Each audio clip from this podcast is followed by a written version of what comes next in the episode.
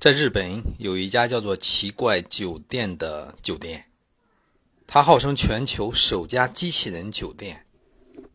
它秉承的一个原则是，能用能用机器人代替的，绝不用人力。于是，他从酒店的前台，到行李的托运员，到餐厅的煎蛋师傅，到欢迎的前台小姐，到鱼缸里养的鱼。到客房里的贴身秘书，全部使用了机器人替代，一共使用了二百四十三个机器人，而一天晚上呢，高达五百多人民币的消费费用，在日本是称得上良心的。一时间，全世界各地的游客慕名而至，连我们国内的著名主持人杨澜，也曾前去体验一番。帮他做了活广告。然而，在三年多的时间里，这些机器人闹出了很多很多的笑话，比如前台机器人是一只恐龙，小孩去的时候很快就被吓哭了；托运行李的机器人一旦遇到风雪，立即罢工；在客厅里负责导游的机器人，经常你问他什么话他听不懂，丈二和尚摸不着头脑。客房里的机器人很容易被顾客的鼾声叫醒，半夜里突然起起来问你需要什么服务，最终这些行业只能使用人来替代，而很多慕名而来的顾客都是乘兴而来，败兴而归，再也不进这家酒店了。雇佣机器人的初衷是想提高效率、节省人力，也给客户降低费用。同时呢，增加宣传力度，而事实上恰好相反。特别是最近几年，机器人技术突飞猛进，而他们使用的比较老的机器人，都因为系统没有办法快速升级而面临着被淘汰。目前淘汰一半之后的机器人，主要处理在一些非服务性的岗业、非服务性的岗位。这机器人时代。看来是没有真正来临。我们买了很多人工智能音箱的家庭也知道，很多情况下，机器人表现为的是人工智障而非人工智能。这一切还只是通过音频交互的情况下，如果再加上这些动作，你可想而知，它会落后到什么程度。而目前情况下，日本的机器人是排名世界第一的，日本都做不好这些东西。所以说，在这个领域里面，可能还有很多很多的地方需要发展。二零一六年，猎豹移动宣布 all in 人工智能，并且在二零一八年的三二幺机器人之夜上，一口发布了五款机器人产品。在这两年的时间里，猎豹机器人搭建了全自研的猎虎机器人平台 Orin OS。集合了芯片加算法、全感知人脸识别系统、麦克风阵列、猎户语音合成技术、室内导航平台和七轴机械臂等完整的技术链条，也是行业内比较领先的 AI 人工机器人技术。尽管投入了大量的人力、精力、科研，但是。猎豹移动的 CEO 傅盛认为，全链条的人工智能技术不仅没有完全满足人们的需求，而且还处于一种早期，整个人工智能行业的早期。目前呢，猎豹移动的机器人已经带来了一种流畅的用户体验，也支持也可以支持大量的定制生产。还可以满足不同场景下的客户需求，但是呢，整个供应链条并不成熟。目前呢，这个呃整体的供应链也比较小，所以说在这方面实际上的失败的经验应该并不是那么多。目前他们的拳头产品，像叫豹小蜜，猎豹的豹哈，这个豹小蜜呢也已经入驻了苏州国际酒店、君兰江山国际。南京苏宁雅悦酒店、阳澄湖洞庭酒店等十多家酒店提供服务哈。机器人领域还有哪些问题呢？比如单点突破的图像识别、语音识别、导航、传感等这些东西都很难完成复杂场景下的闭环服务，所以用户体验肯定还是有一定的差距。我们知道哈，安卓操作系统二零一八年九月份才来到我们这个世界，啊，第一台手机 HTC 的手机，HTC One，哎，不对，当时叫什么？呃，不是 HTC One 哈，是它的第一款手机，安卓手机到来，到现在发展了十来年的时间，已经极大的改变了我们整个人类社会。这比我们几千年古时候的社会发展速度还要快，也超过了工业革命到现在一两百年的时间。这种技术的进步，我们人类几乎被完全征服了。这也像乔布斯所说的，人们并不知道自己需要什么。当你把一个先进的东西放在他面前的时候，他会发现，哦，这才是我想要的。现在会有很多很多这种技术诞生，因为我们诞生了这样的哲学理论体系，来指导我们产生、创造出更多适合于我们，或者说我们潜在需求的东西。未来以来，变革也已经来，我们很难找到一种。永恒不变的工作，一直去获得足够足够的生活。当然，目前来看，公务员算是一个相对来讲比较能够抗风险的行业。毕竟，像公务员这个行业，整体的技术变革非常的缓慢。你的存量知识、存量思维，可以让你在里面混很多年。同时呢，你的存量思维和存量知识又反作用于这套体系，会让整个体系运行的更慢。我们知道，在这个公务员的队伍中，一个老旧的领导往往会让整个局、整个厅行动迟缓，无法接触到最新的技术。而社会上企业的变革是翻天覆地的，于是呢，这一定会诞生这个管理行业。技术跟不上，而市场行业发展速度过快，然后到底一件事情是正确的还是错误的，没有办法去论断的一种场景，最终又应用到了邓小平爷爷那句话，叫做“只有实践是检验真理的唯一标准，黑猫白猫抓到老鼠才是好猫”。当然，实践是是检验真理的唯一标准，应该是马恩、列斯毛共同的。成果吧，可能在我们国内这句话说出来的是毛爷爷，但是毛爷爷是否一个实践派，我们都知道哈。当然，使用黑猫白猫论来无限切割所有的行业，也会发生很多的问题。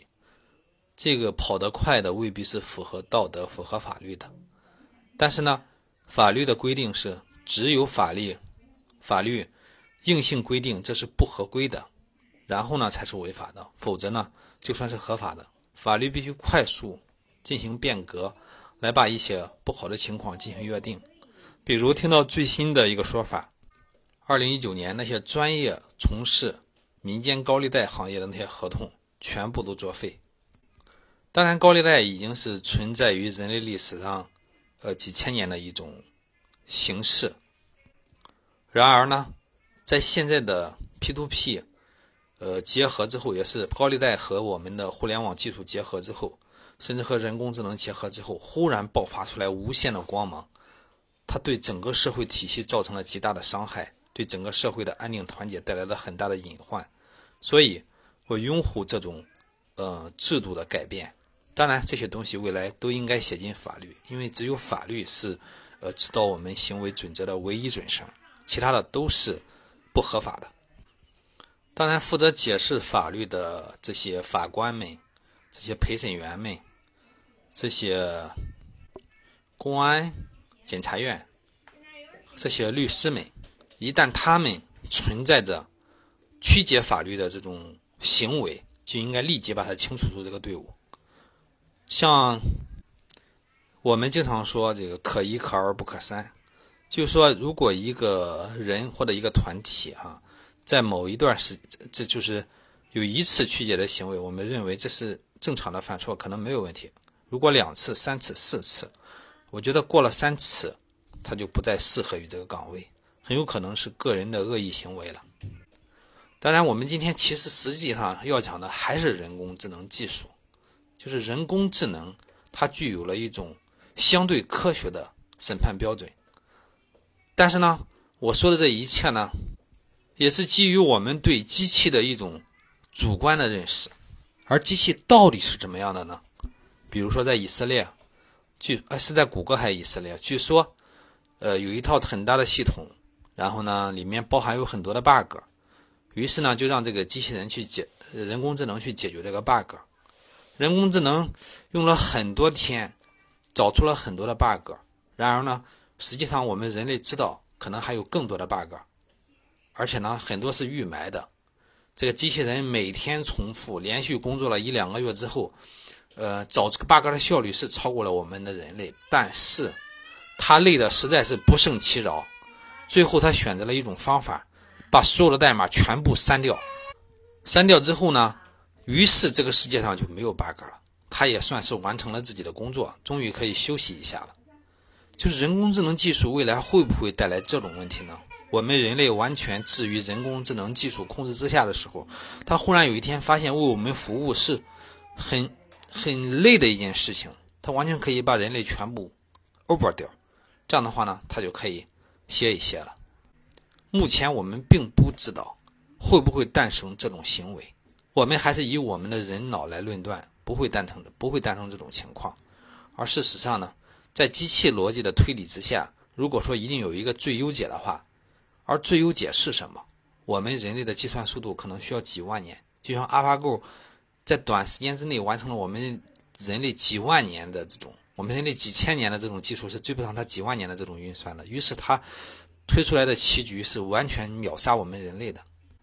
当然，这一切还是杞人忧天，毕竟机器人的时代还没有真正来临，现在一切还处于机器人的前夜。那么，在二零一九年有哪些机器人或者人工智能的技术会爆发呢？第一个呢，就是自然语言的生成，哈。嗯，我们知道有一个叫初音未来的这个一个，算是一个机器系统吧。很多年之前，它就推出了一个歌曲。呃，我不会唱哈，你可以搜这个名字，你就知道那个歌叫什么歌来着。就是甩葱歌吧，你可以听听哈。真的不是我们人类的旋律的感觉，但这就是，呃，人类通过机器合成的。一种歌曲，我给大家简单放一放这首歌，你看你有没有听过？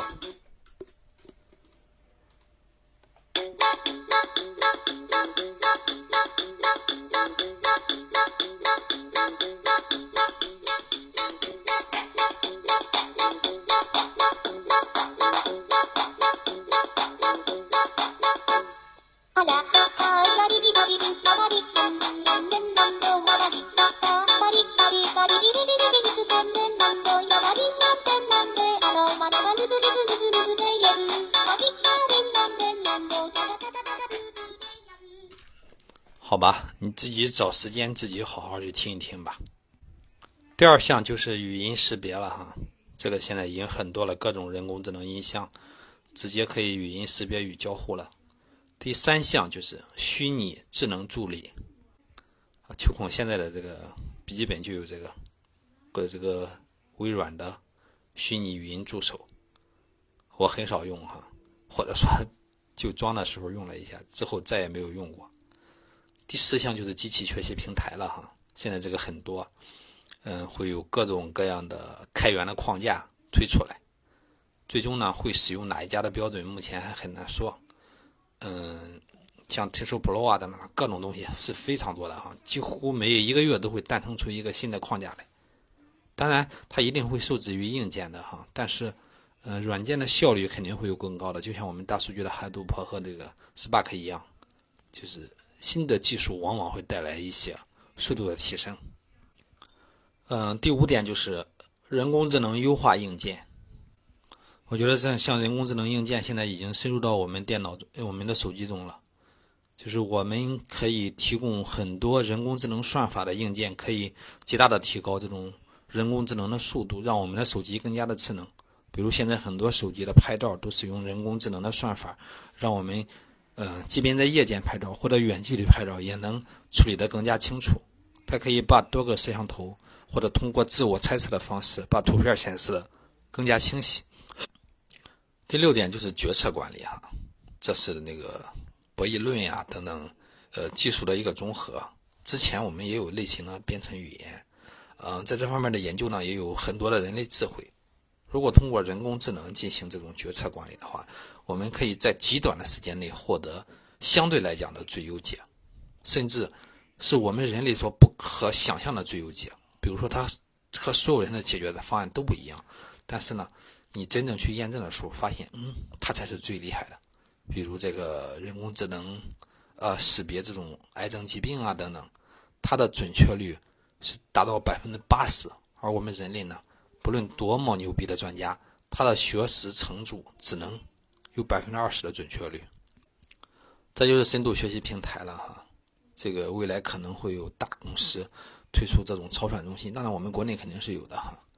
嗯，既能够让我们学习，同时呢也能够进行真正的呃深度学习的训练。当然，现在这个你像我们的 BAT 都推出了这样的接口，大家呢可以到他们平台上都能找到。像阿里云呀、百度云呀、腾讯云都有的。第八项就是生物识别技术啊，这个已经很多了哈。我们现在各个网站都有验证码。这个最早这个，比如说用谷歌的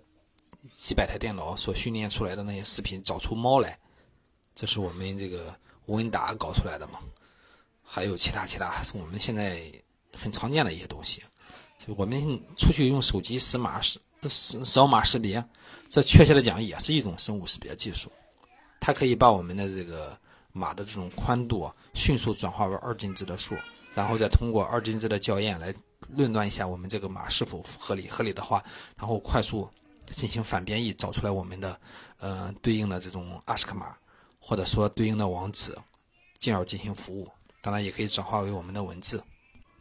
第九点就是机器人过程自动化，我觉得这个会发展特别快，一旦。有，一旦实现了这种单点或者多点的突破，未来这个这种自动化的技术会深入到我们生活中，替代我们的劳动力。从目前来看的话，还没有这种突破的到来哈，一定会有一天是有突破的，但是我们也不知道是在哪一天。第十点是文本分析和自然语言处理，其实人工智能音箱就相当于智能自然语言处理了哈，我不知道这些技术是直接。通过我们的客户客户机来实现的，还是上传到网络平台来实现的？当然，我想这个，你比如说天猫精灵吧，我喊天猫精灵的时候，或你好天猫的时候，它就开始等待我的语音指令的输入。如果说仅仅是这个是开关，它一定是在客户端处理的。如果说是在服务器端处理，那问题就大了，代表着我们所有的语言都会被它传进阿里云的服务器。你和你、你和你老公和你老婆在沙发上调情，在床在床上调情的时候，他依然也全部都录入了，但是，他只是没有等到天猫精灵这个指令，所以说他他只是记录下来，并没有直接提醒你你好啊，或者什么我要问你有什么服务这些，没有这些指令，但实际上已经把所有的信息传到他服务器上了。我们最怕的就是这个哈，所以说一旦你家里边有人工智能音箱啊。或者说有这个像什么摄像头啊，在客厅里的话，你千万别在客厅里调情哈。如果在在在在有床上的话，尽量不要床上安装这种东西啊，这是很可怕的。我们知道哈，这个小扎在一在有张照片里边哈，采访的时候发现他的这个嗯电脑的摄像头是用胶带粘着的，而秋孔呢目前跟大家聊天儿，前面是打开了一个小米的笔记本，这个摄像头正对着我。我不知道这个有没有可能，就是目前有人正看着我呢。看来有必要把这个麦克的呃这种音拾音口和这个视频的这个这个摄像头啊全部关上。好了，这一期我们就聊这么多吧。希望我聊的东西能够让你有所收获。